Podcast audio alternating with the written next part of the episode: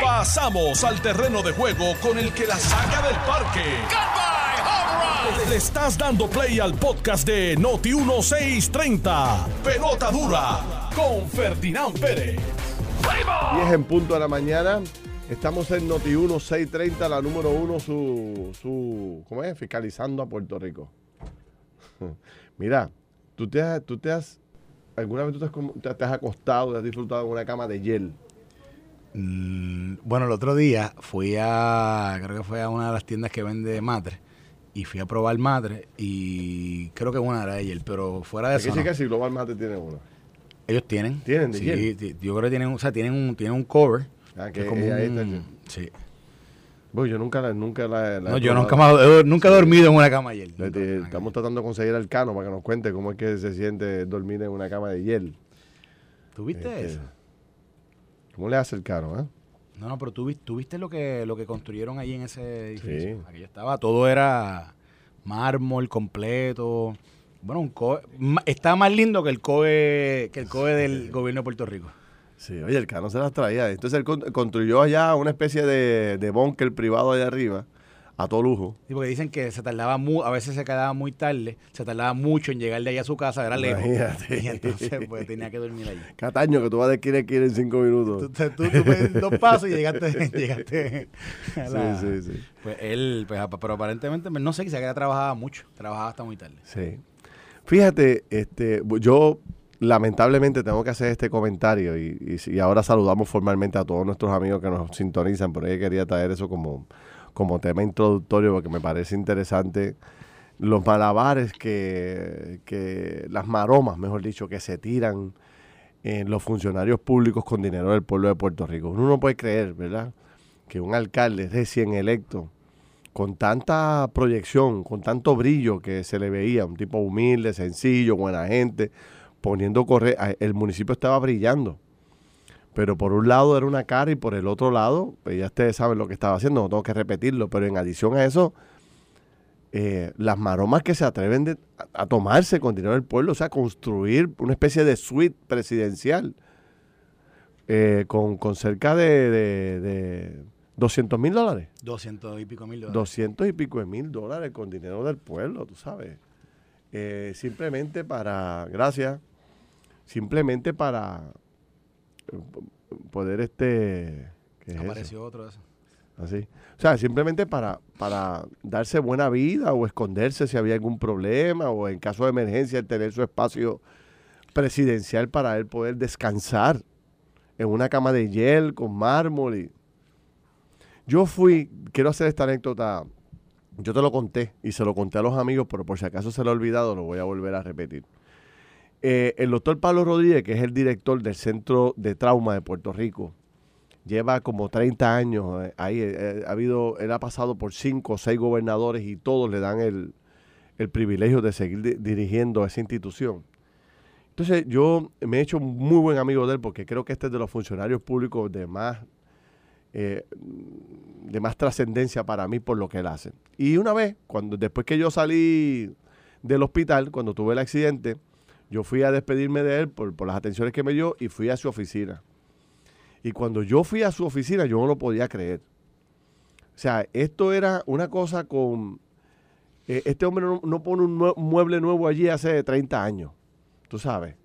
Todo bien, pero bien humilde, bien sencillo. Y me enseñó dónde es que él rompe noche, porque como director del centro médico, aparte de eso, él es Hace Eh, guardia. Él hace él guardia. hace guardia. Él hace guardia médica allí. Entonces me enseñó dónde duerme Carlos. Y el hombre duerme en un catre, literalmente.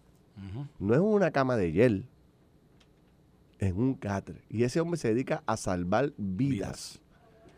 O sea, llega una persona con tres tiros, él lo recibe. Llega una persona con dos puñaladas, él lo atiende. Llega una persona que se cayó en un Fortrack y se rajó el cráneo, él está ahí atendiendo a esa persona de primera mano. O sea, todos los, todos los, los accidentes más violentos, él está ahí metiéndole el pecho por los últimos 30 años. Y duerme en un catre, no en una cama de hiel. ¿Quién tú crees que debería dormir en la cama de hiel? ¿Él o el, cano? El doctor.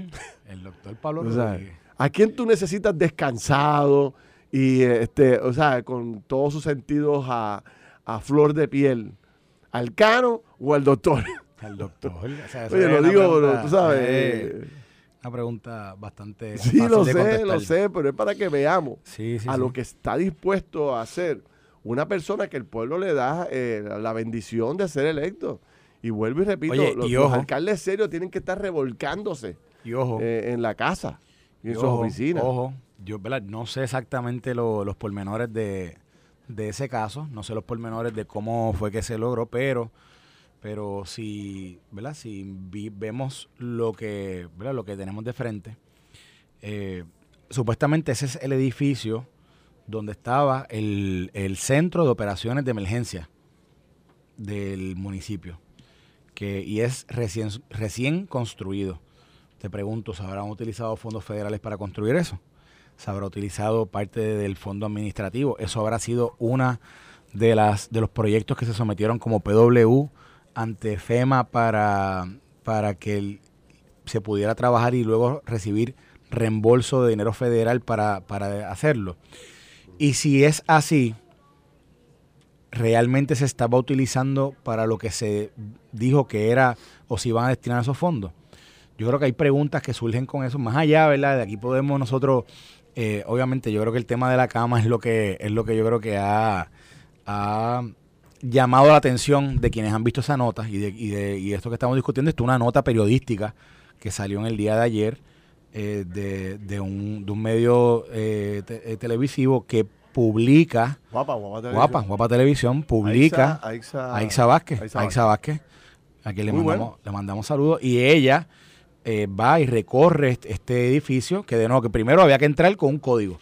¿Verdad? Era un código, ella Sí, hacía un sí, código sí. secreto Para ese espacio. para ese espacio en particular. Entonces ahí cuando uno llegaba veía que ella ella misma dice, bueno, no, no, no es gigante, o sea, no estamos hablando aquí de una oficina de, de 30 mil pies cuadrados, lo que está hablando es, lo que sí es que todo es state of the art, todo es nuevo, o sea, enseñó, enseñó las sillas del, de un, de un eh, salón de Conference. conferencia eh, nuevo, de paquetón, las sillas eran, todo, todo- todo el, todo el equipo era nuevo, y entonces ella va recorriendo, y entonces llega a un lugar que tiene como una pequeña, yo no sé si es una guarida, ¿verdad? Pero es como un lugar escondido, donde uno abre una puerta, y entonces ahí está el cuarto, y tiene una ducha sin cristales, y, y toda la cosa, no, tampoco, ¿verdad? No, no era la ducha de, de, de Bill Gates, pero es una ducha, ¿sabes? Cómoda y, y de- yo quiero decir semilujosa, porque sin duda esto es toda de cristales y, y yo creo que, ¿verdad? No estoy, no estoy seguro si todo esto estaba justificado,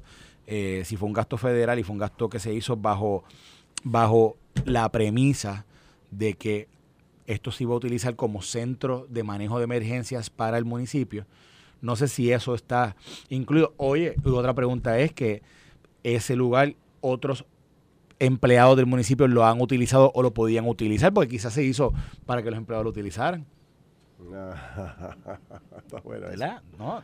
¿Qué tú, crees, ¿Tú crees que quizás el, el que dirige manejo de emergencias allí quizás utilizaba esa cama con gel y, el, y esa ducha? ¿Tú crees? No sé, no sé. Digo, Vamos a llamarlo. son las preguntas. Vamos a llamarlo. Vamos a llamarlo. Mire, a- deberíamos llamarle a Manejo de Emergencia a Cataño. Deberíamos de- llamarlo. a. Ah. ¿Quién hizo esa orden de compra? ¿Quién mandó a pedir la cama de Pero gel? Tú traes un tema bien importante, porque fíjate que los gobiernos eh, están hechos de, pesos y contrapesos. Se supone que en los municipios está el alcalde, ¿verdad? Eh, tomando las directrices, estableciendo la política pública y entre ellas pues tiene eh, la autoridad para mandar a comprar, para mandar a ordenar, para hacer subasta, etcétera. Entonces, ¿el contrapeso quién es? La legislatura municipal, que se supone que entonces monitoree el gasto que realiza el alcalde. Ven acá, el alcalde está metiendo 200 mil pesos en una oficina.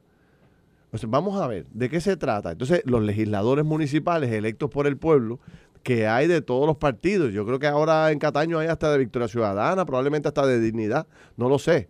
No sé. Se supone que entonces pidieran, bueno, en aquel tiempo no todavía no habían sido electos, estos eh, fueron electos ahora, esto fue, ¿qué año fue lo del Cano? Eh, el, El que- electo 2016. no, no, pero esa, esa, 2017. esa compra de ese montaje 2016. No, no, bueno, fue 19, creo que fue, yo creo que fue después del huracán. después del huracán. Sí. Entonces, ¿qué se supone que hiciera el legislador municipal electo por el pueblo, que es el contrapeso? Pues monitorear. Oye, pero el alcalde está comprando 200 mil dólares para allí. Déjeme ver en qué está gastando los 200 mil dólares.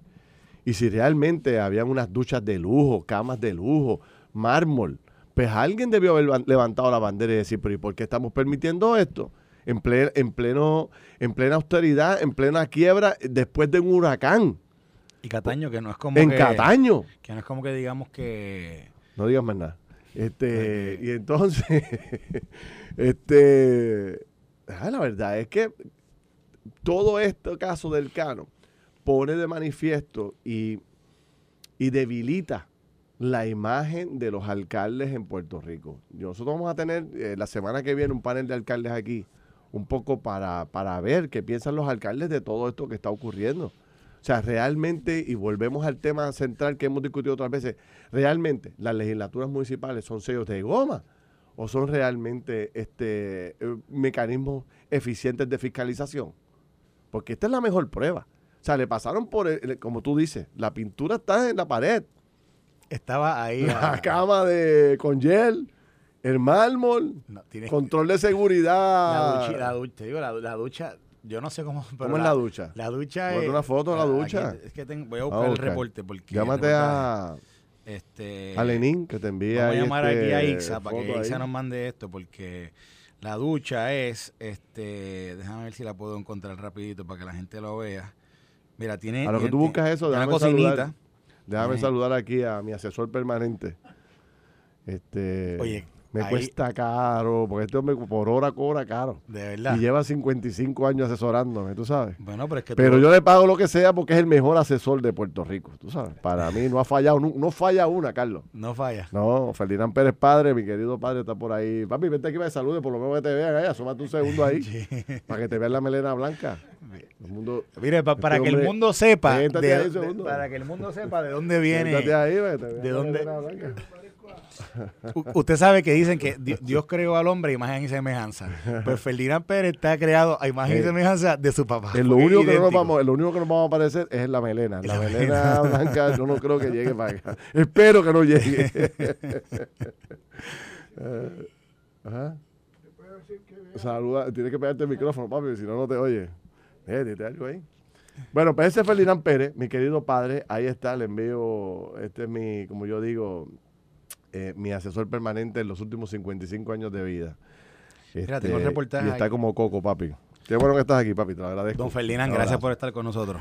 Eh, Mira, este, pues siguiendo, ¿conseguiste la foto? ah, ten- tengo, tengo el videito aquí. ¿Quieres que lo ponga? Pongo el, Sí, o pongo, porque es que pues si está todo el mundo pegado aquí, la, quiere ver el la video. reportera Ixabas que hace un recorrido de todo el de eso. Vamos by the way, by the way, no es la primera vez que vemos lujo gobierno. Hemos visto lujo otras Sí, veces. sí. Que sí. Yo no sé si te acuerdas.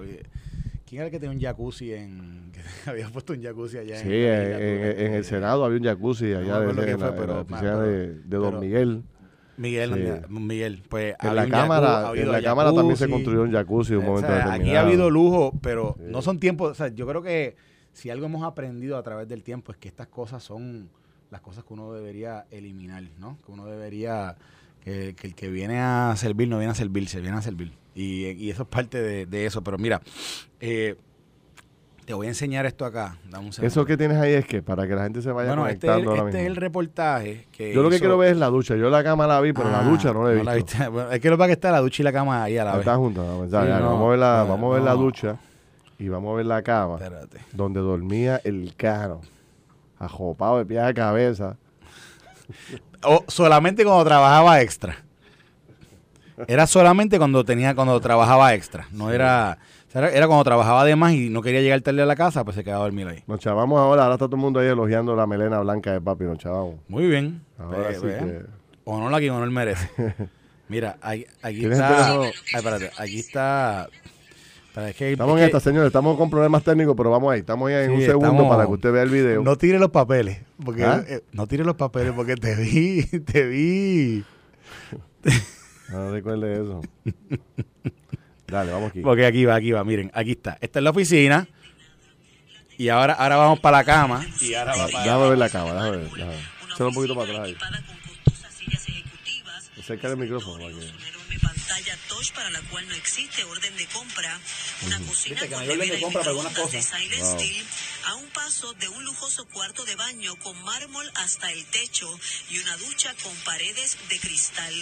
La ¿Viste? pequeña suite la completa una habitación La con cama, una la cama de gel. La Noticentro cama de supo gel, que más que una oficina, este lugar se convirtió en la guarida del entonces alcalde Viste, ella misma le Félix dice, Elcano una guarida. Delgado. Y el alcalde Wow.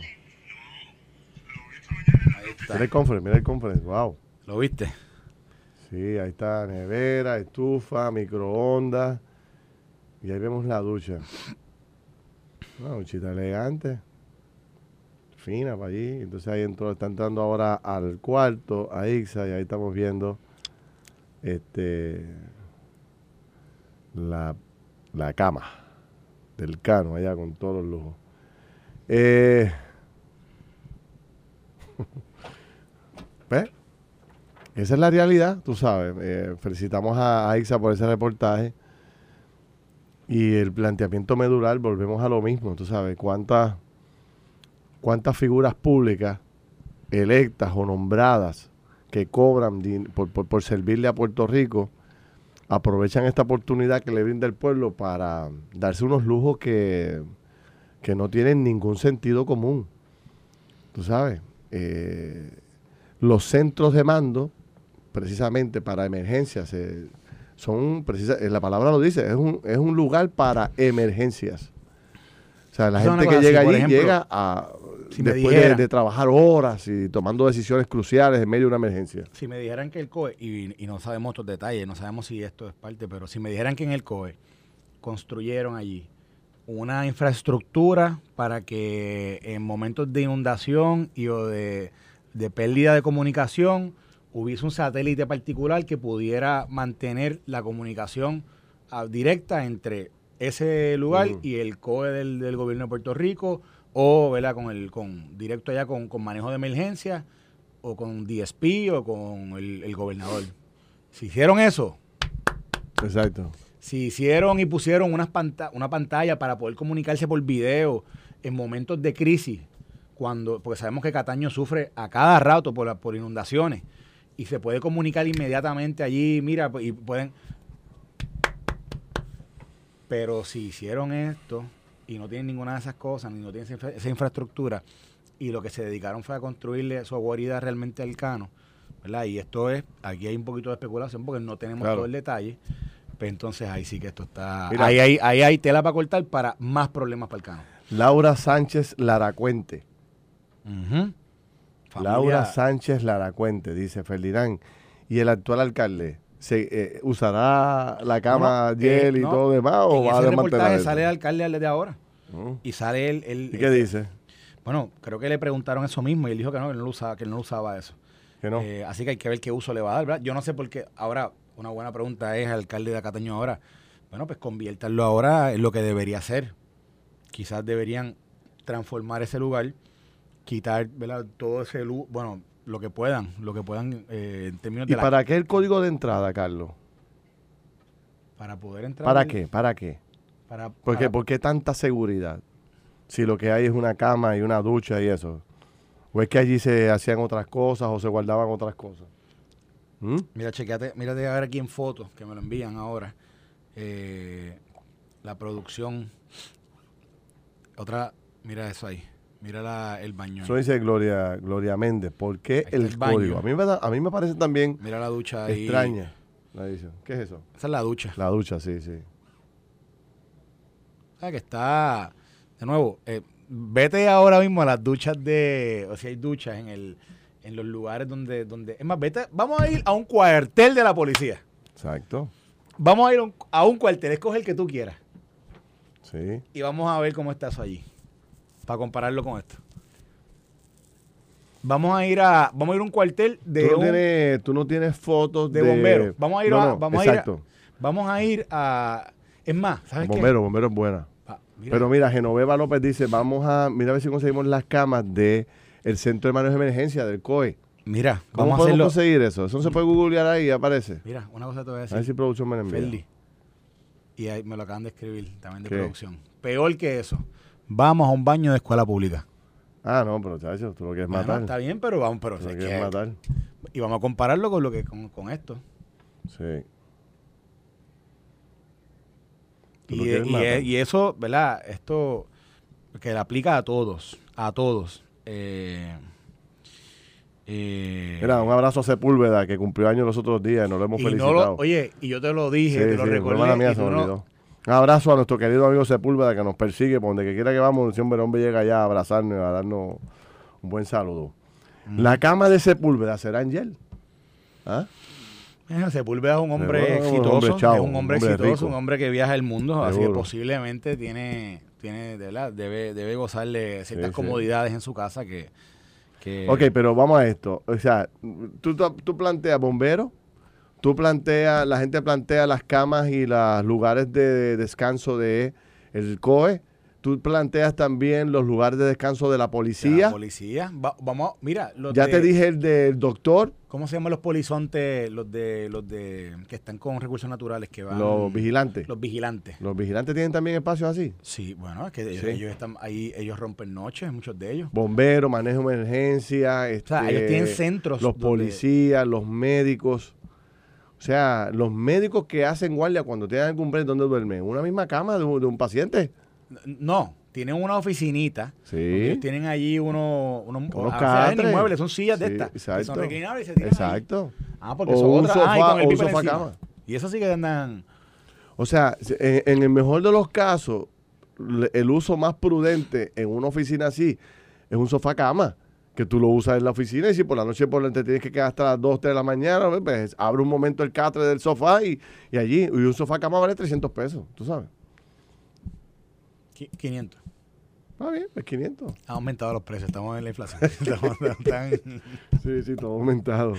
Pero sin duda alguna, este es indignante, es indignante. Mira, cuando regresemos a la pausa, vamos a hablar de del tema de Bahía Jobos, Sí. que anoche en el programa de televisión tuvimos una gran oportunidad de conversar sobre este tema.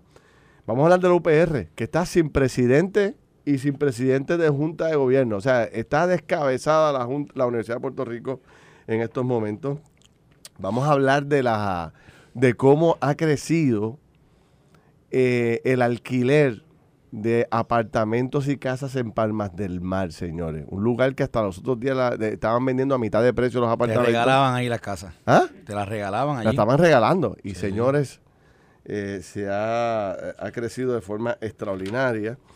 Entonces, eh, bueno, y lo más importante que, que- que vamos a discutir hoy es esta noticia de ayer donde el presidente de los Estados Unidos hace una especie de advertencia al mundo, pero sobre todo a todos los Estados Unidos, de que viene lo que tanto hemos hablado aquí y tanto han dicho otros expertos, viene, no es que va a venir, es que viene obligado, es que no creo que viene, es que viene obligado una escasez de alimentos, señores. Así que hay que meterle mano al tema y lo vamos a discutir aquí. Pero antes, vamos a la encuesta, la encuesta de Benítez en Cagua.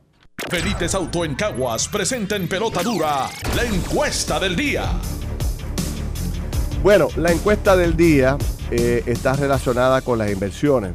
Entre a notiuno.com y participe. Usted va a votar en estos momentos sobre el siguiente tema. ¿Cree usted que los inversionistas que compran propiedades abandonadas tienen un esquema de desplazar comunidades en Puerto Rico como alega el Partido Independentista?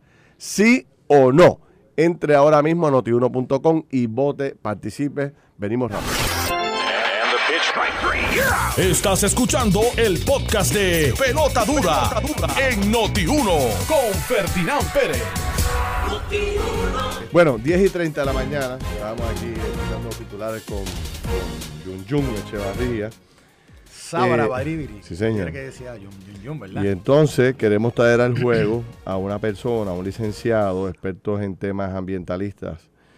Eh, no sé dónde puse el teléfono para llamarlo, así que me lo enviarán nuevamente para poder llamar al licenciado y poder conversar con él sobre el tema este que ha captado la atención tremendamente del país, que es el tema de la bahía de Jobos allá en Salinas. Anoche nosotros hicimos un, un buen análisis sobre ese particular y Margarita Ponte llegó hasta el área y pudo hacer una excelente, un excelente reportaje de todo lo que estaba ocurriendo y pudimos ver todos los puertorriqueños, porque se habían hecho muchas denuncias, pero pues, de- no es hasta que tú llevas las cámaras para uno poder ver la magnitud de, ¿verdad? de, de la denuncia. Y entonces estuvimos recibiendo ayer un montón de mensajes por parte de ciudadanos de Ceiba y de mucha gente que conoce el tema, dedicado al tema ambiental. Nos llamó Eliezer, eh, Molina y varias personas más diciéndonos que fuéramos hasta allá. Fuimos con las cámaras y efectivamente se descubrió algo que, ¿verdad? O por lo menos se dio a conocer porque ya mucha gente lo Viene había pasando hace años, sí. aparentemente, ¿no? Eso viene desde el 80, supuestamente, viene Ah, destruyéndose. 40 años ya. Exacto. Pero da la casualidad de que nadie se había este, interesado, a pesar de que por allí, por esa carreterita, para llegar a ese, esa área donde se ha desarrollado, han pasado, don Carlos Mercader, cientos de camiones con relleno. Han pasado eh, decenas y decenas de campers nuevos para llegar hasta allá y ubicarlo en esa área. Más este cemento y todas las demás cosas que se han hecho allí. Ayer descubrimos que hay agua, hay luz, hay todo, eso es todo un área gigantesca que se ha construido y sobre todo, este, eso parece como me decían anoche unos, unas amistades, como una torta gigante de cemento encima de un mangle. Entonces la pregunta obligada es, ¿cómo es posible que en todos estos años eso se haya construido allí y nadie haya hecho nada? En 30, 40 años no han hecho nada. Exacto. Digo, Y ahora todo el mundo está pidiendo la renuncia de Machargo. Y yo, que no soy abogado de Machargo, porque todo el mundo lo sabe. Todo el mundo sabe lo que yo pienso sobre el secretario de Recursos Naturales. digo, no Ferdinand, ¿qué usted cree? Fe- Ferdi- Ferdi- su hijo Ferdinand, ¿será abogado o no abogado Machalco? Y entonces, pero fíjate, eh, eh, en esta, pues yo tengo que reconocer que Machargo llegó ayer. Tú sabes. Que esto no, em- y esa construcción lleva 30 años, 20 años, tú sabes, duro. Aunque la alcaldesa dijo anoche que, que en el 2015 para acá es que se vino a desarrollar fuerte. Pero, pero, Pero- hemos escuchado que desde hace Pero exacto. años, de años, no- no hice una historia ahí ahora yo- mismo, la, la historia que yo de hace hizo aquí 40 es años. de, de hace mucho tiempo. Que eso comenzó, que eso ha tenido una, una evolución en el desarrollo que comenzó con personas de allí mismo. Sí. Y- Esta mañana yo estaba viendo una nota periodística que plantea, que plantea, este... ¿Quieres que ponga el video del reportaje que hizo jugando pelota dura Ah, buenísimo, ponlo, ponlo, Vamos, vamos a ponerlo. La verdad que tú, tú estás demasiado duro en, para que la gente para que la gente sabes. la gente lo pueda ver. Eh, es un es un es Carlos el cibernético, te voy a poner ahora para que... No, ese nombre está ¿No te gusta ese? Está quemado. Déjame buscarte otro, déjame buscarte otro nombre relacionado. Oye, by the tema. way, by the way, espérate, hablando de... O sea, que nosotros siempre tratamos de colocar un tema pop en, el, en la discusión. Yankee tiró el Legendary anoche, así que después vamos, después vamos a hablar de eso. Está bueno, tiró, tiró todos los videos. Parece que él hizo la producción y grabó todos los videos de las canciones y los tiró todos de cantazo. Bien. Así que ahorita vamos a hablar de eso, pero, pero déjame, dame un break, porque estoy tratando de... De, de, de- a José Rivera que se quede tranquilo. Yo no voy, no voy a tirar papel aquí, José. Ay, Ferdinand, eh, Ferdinand tiró unos papelitos ahí, pero fue que se le cayeron. No Fue que me cayeron, se me cayeron. Bueno, aquí va el video. iba a Este- hacer así, es- iba, iba así a ponerlos en la mesa y se me cayeron. yo lo- yo- eso fue lo que yo vi. Y la gente rápido mal jugando. Sí, es que la gente rápido piensa mal, No, como si yo me hubiese molestado tiene- o la algo gente así. rápido mal juzga y eso tienen que cambiar. Sí, como si yo me hubiese molestado o algo, Sí, jamás. aquí, aquí va aquí va el video. Este es el reportaje que hizo anoche eh, la compañera Margarita Ponte. Vamos a ver eso, conéctense para que puedan verlo con un montón importante en este momento es la imagen que tiene en pantalla. Bien Ese mangle perfecto aquí en la bahía Jobos en Salinas. Pero este espacio natural ha sido roto aparentemente para beneficiar a personas con privilegios económicos. Usted se preguntará, pero ¿cómo lo han hecho? Son casas que tienen agua, tienen luz, muelles, botes. Pues mire, rellenando precisamente ese mangle. Hace 50 años, los mangles ocupaban gran parte de Salinas, designándose la bahía de Jobos, Reserva Nacional de Investigación. Hoy el contraste es dramático. En el sector Las Mareas, de un lado de la carretera una hilera de mangles y justo al frente construcciones de todo tipo.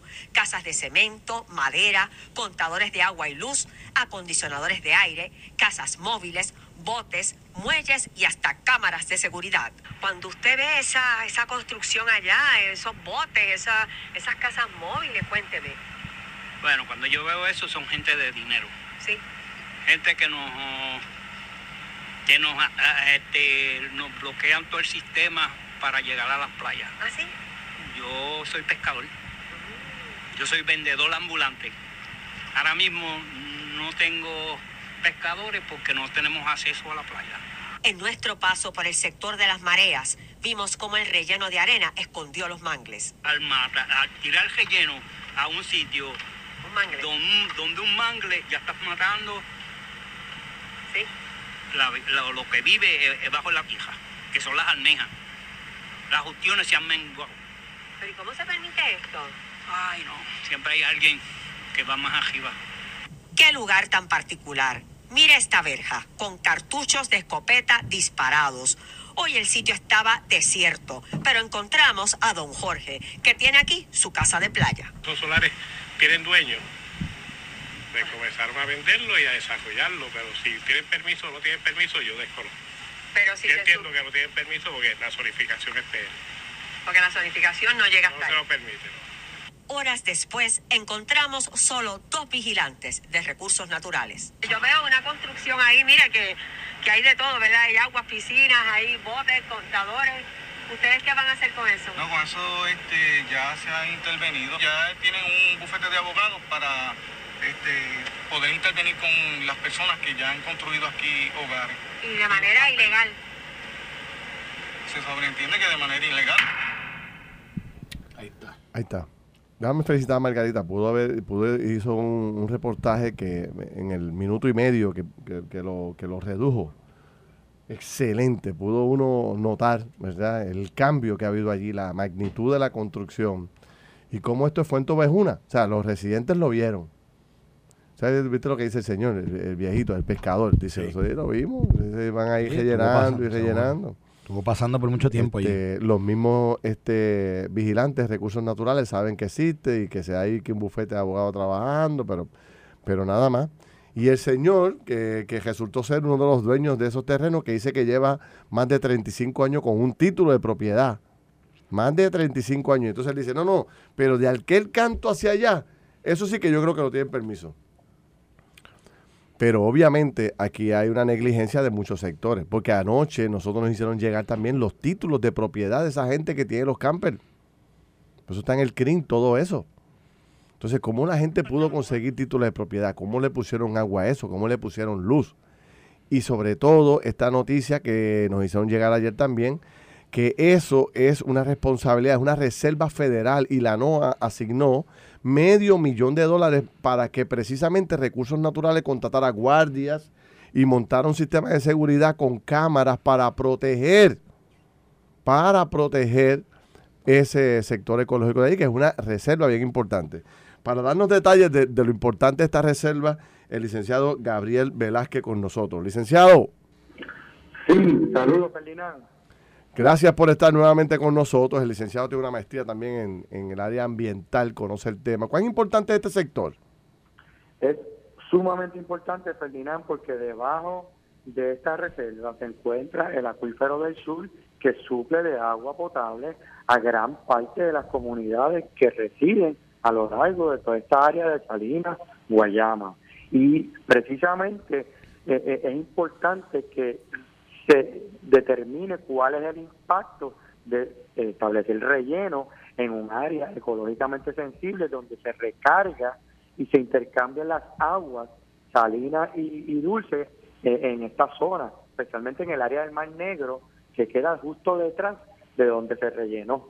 Entonces, la pregunta obligada es, ¿cuál es el daño ambiental que hay para entonces ver cómo se puede mitigar este asunto? Y si eso requiere el desalojo de las personas que viven allí y respectivamente que tengan título o no, pues eso es lo que hay que hacer. Y, y tú me hablabas ayer también que en la construcción provoca que la, la- la falta de conexión de un sistema de agua con otro. Correcto. Estos son sistemas, estos son sistemas eh, de, de intercambio hidrológico, o sea, el agua dulce y el agua salada se, se- eh, eh, eh, interactúan en estas zonas y eso crea, ¿verdad? Unas áreas de, de alta salinidad donde se da el bosque el, bosque de mangle negro que hay ahí en el área de la laguna de Mar Negro y e interrumpir ese flujo de agua con relleno puede provocar que cambie toda todo el ecosistema que se nutre de esas particularidades eh, eh, ambientales que se dan en esa zona, Y eh, ese es el issue bien importante que hay que estar evaluando ahora mismo. Venga, ¿y cómo, cómo ustedes que conocen de este tema, que son expertos en este tema, podrían pensar que esto podría regresar a su estado natural? O sea, habría que, esto se puede romper, sacar y, y volver a dejar en su estado natural o eso es misión imposible? Bueno, eh, eh, eh, la mitigación, pues obviamente permite llevar eso a como estaba antes. Hay que darle un espacio a que la naturaleza misma sane, ¿verdad? Esto no es algo... pero sin duda alguna, el relleno que hay ahí y las propiedades que hay ahí de forma ilegal se pueden, se deben, se pueden remover y se le debe permitir a que la propia naturaleza restablezca y se restablezca como estaba antes. Eh, eh, y definitivamente podemos hacer algo sobre eso a modo de mitigación. Eh, bueno, licenciado, pero se puede. Licenciado, aquí saludos, Carlos Mercader. Mire, yo, yo sé que en otras en otros lugares de las costas de Puerto Rico ha habido procesos, y hay procesos que se están llevando a cabo ahora mismo, de regeneración del hábitat marino y particularmente con el tema de los mangles, porque yo sé que, que a través del tiempo los mangles posiblemente son de los lugares más afectados, aparte de la erosión y de aparte de las construcciones, también en, los desastres naturales los mangles sufren muchísimo. Y yo le pregunto, ahí se ha iniciado algún tipo de proceso, o sea, eh, eh, esto estamos hablando a futuro, pero en el presente, viendo lo que está pasando o lo que ha habido o lo que ha estado pasando en estos últimos 30 años, ¿ha habido algún esfuerzo pasado o presente en el cual se haya estado buscando quizás reavivar e-, ese hábitat marino que existía ahí eh, y que, ¿verdad? que los residentes comentan que ya no está?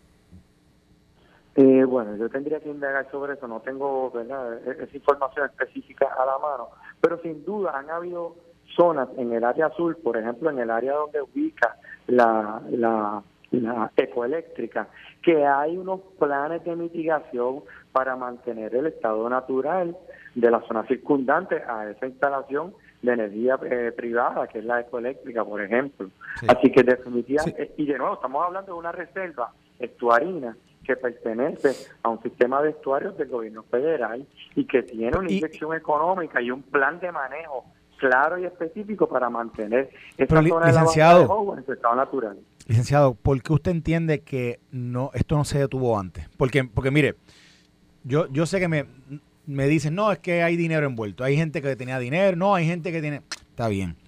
Pero la, el desarrollo y la construcción que hay ahí, que, está evidenciada por, por la foto de satélite, etcétera, lo que denota es que esto no estaba, esto no estaba, esto no fue escondido a, nadie. Esto, esto no pasó en la oscuridad de la noche. Esto estuvo pasando por mucho tiempo. ¿Por qué? frente a todo el mundo. Sí, exacto, frente a todo el mundo. ¿Por qué es que ahora estamos conociendo esto? Ese es el problema que se da cuando se ponen a políticos a administrar asuntos que pertenecen a los científicos. Sí, pero, pero de nuevo, sí, pero, pero mire lo que yo le digo. Imagínese que hay un político ahí ahora mismo que, que bajo el criterio que usted establece de que es un político, pues que quizás no es un experto en estos temas o, que puede tener gente de, intereses que los estén motivando. No sé, no sé en qué, en qué, en qué contexto usted, usted dice eso, pero imagínese que eso es así. ¿Por qué esto no se detuvo antes de, ¿verdad? De por la, la comunidad, o por otros grupos, porque esto es algo que, de nuevo, el desarrollo eh, y el cambio es un cambio que es, que es obvio, que esto lleva más de mucho, lleva demasiado tiempo pasando. Esto no pasó en un año ni en dos años, esto pasó, eh, ¿verdad? bueno, tiene que haber pasado mucho tiempo. Tengo una noticia aquí, este, si quieres que para bueno, sí. Sin duda alguna, aquí hay unos asuntos eh, jurídicos que se tienen que argumentar en los tribunales y que definitivamente el tribunal tiene que disponer finalmente si los que ocupan esa área ahí tienen algún tipo de derecho y que puedan prevalecer eh, eh, eh, ante ellos, pero verdaderamente para mí es inexplicable que ese impacto que se ha dado ahí nunca debería haber ocurrido. Mire esta noticia que me acaban de llegar, el 17 de agosto del 2011. Eh, periódico Primera Hora. Más de medio millón de dólares para Bahía Jobos. La asignación de 585 mil llega a Bahía de Jobos mediante fórmula eh, por ser una de las 27 reservas de investigación en los Estados Unidos. La Administración Nacional eh, Oceánica y Atmosférica, la NOAA, anunció hoy la asignación de más de medio millón de dólares para permitir reclutar empleados de seguridad y especializados para las reservas de la Bahía Jobos, informó el comisionado residente de aquel entonces, don Pedro Pierluisi. La asignación de 585 mil eh, a Bahía Jobos mediante una fórmula por ser la, reserva número 27. El dinero, aquí, aquí está el dato importante, el dinero permitirá al Departamento de Recursos Naturales y Ambientales de Puerto Rico emplear seis guardias de seguridad, tres oficiales para vigilar eh, el área marítima y tres para las facilidades físicas del área. O sea, desde el 2011 el gobierno federal le asignó dinero al gobierno de Puerto Rico, el Departamento de Recursos Naturales, para que vigilaran esta área y obviamente no ocurrió. ¿Qué pasó con los 585 mil pesos? Esa es otra pregunta más que nace de todo este revolú. O sea, esto ha sido una violación en la cara de todo el mundo y parece ser que todo el mundo pensó que esto era perfectamente natural o normal o, tenía los permisos. Así es, lamentablemente así es, así ha sido a lo largo de muchos lugares. No te vayas muy lejos, vete al área de donde está el náutico de Salinas. Toda esa área también está lleno de propiedades privadas que tienen acceso al mar privado, privando a la gente del, del uso público de esas costas. Eh, igualmente pasa en Palguera, igualmente pasa en Boquerón, ahí en Cabo Rojo, en Combate. En muchos sitios en Puerto Rico el afán por estar encima del agua, pegado a la orilla, eh, eh, es, es, palpante. Así que definitivamente... Hay otro, documento, hay otro documento que estoy buscando y no lo encuentro, que plantea, que me enviaron esta mañana, que plantea eh, que OPE, la Oficina de Permisos del Gobierno de Puerto Rico, eh, aquí está, déjame ver si es verdad, dice que para este tipo de permisos no tienen que solicitar los endosos de OPE, que eh, le digo aquí ahora. Cabe mencionar, le dice OPE un comunicado público ayer y le contesta a la representante Mariana Nogales, dice, cabe mencionar que el municipio de Salinas es parte del consorcio de CCB VS, que está compuesto por los municipios de Coamo, Calley, Villalba y Salinas, toda solicitud de permiso dentro de lo que son los cuatro municipios son evaluados y emitidos por el propio consorcio según el convenio de transferencia de la Junta de Planificación. O sea que desde, no sé qué desde qué año es esto, pero hace muchos años que este consorcio tiene la autoridad para dar los permisos y no tiene que venir el gobierno central. Lo que plantea es que Salinas tuvo conocimiento de esto y dio los endosos que pudo haber dado. Nosotros le preguntamos anoche a la alcaldesa y dice que no, que ella nunca ha dado un endoso allí. Pero son dudas otra vez que se lanzan sobre todos los que están en, en las posiciones públicas. Licenciado.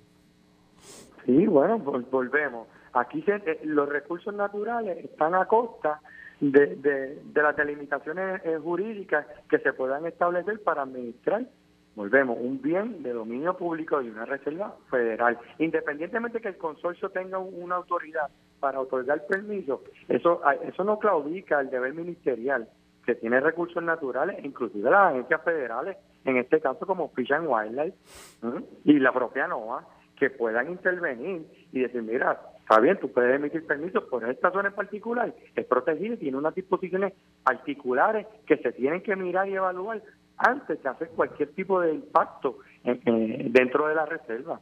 Así que, volvemos, podrán haber argumentos jurídicos que, que, puedan eh, eh, volar, por decirlo así, pero en este caso en particular, es, esa área protegida a nivel federal tiene unas disposiciones de protección eh, que no se pueden obviar independientemente del poder que tenga este consorcio o los municipios de otorgar permiso. Muy bien. Bueno, vamos, a ver qué pasa, porque sin duda alguna esto pica, esto acaba de comenzar, esto sin duda alguna, esto va a traer una batalla legal por ahí en los próximos meses, que va a ser muy grande y podremos saber quién es el responsable de esto. Gracias, licenciado. ¿Cómo no, Felina? Muchas gracias. Gabriel Velázquez, licenciado, experto en temas ambientales, asesorándonos sobre este tema. Esto fue el podcast de Noti1630. Pelota dura con Ferdinand Pérez. Dale play a tu podcast favorito a través de Apple Podcasts, Spotify, Google Podcasts, Stitcher y notiuno.com.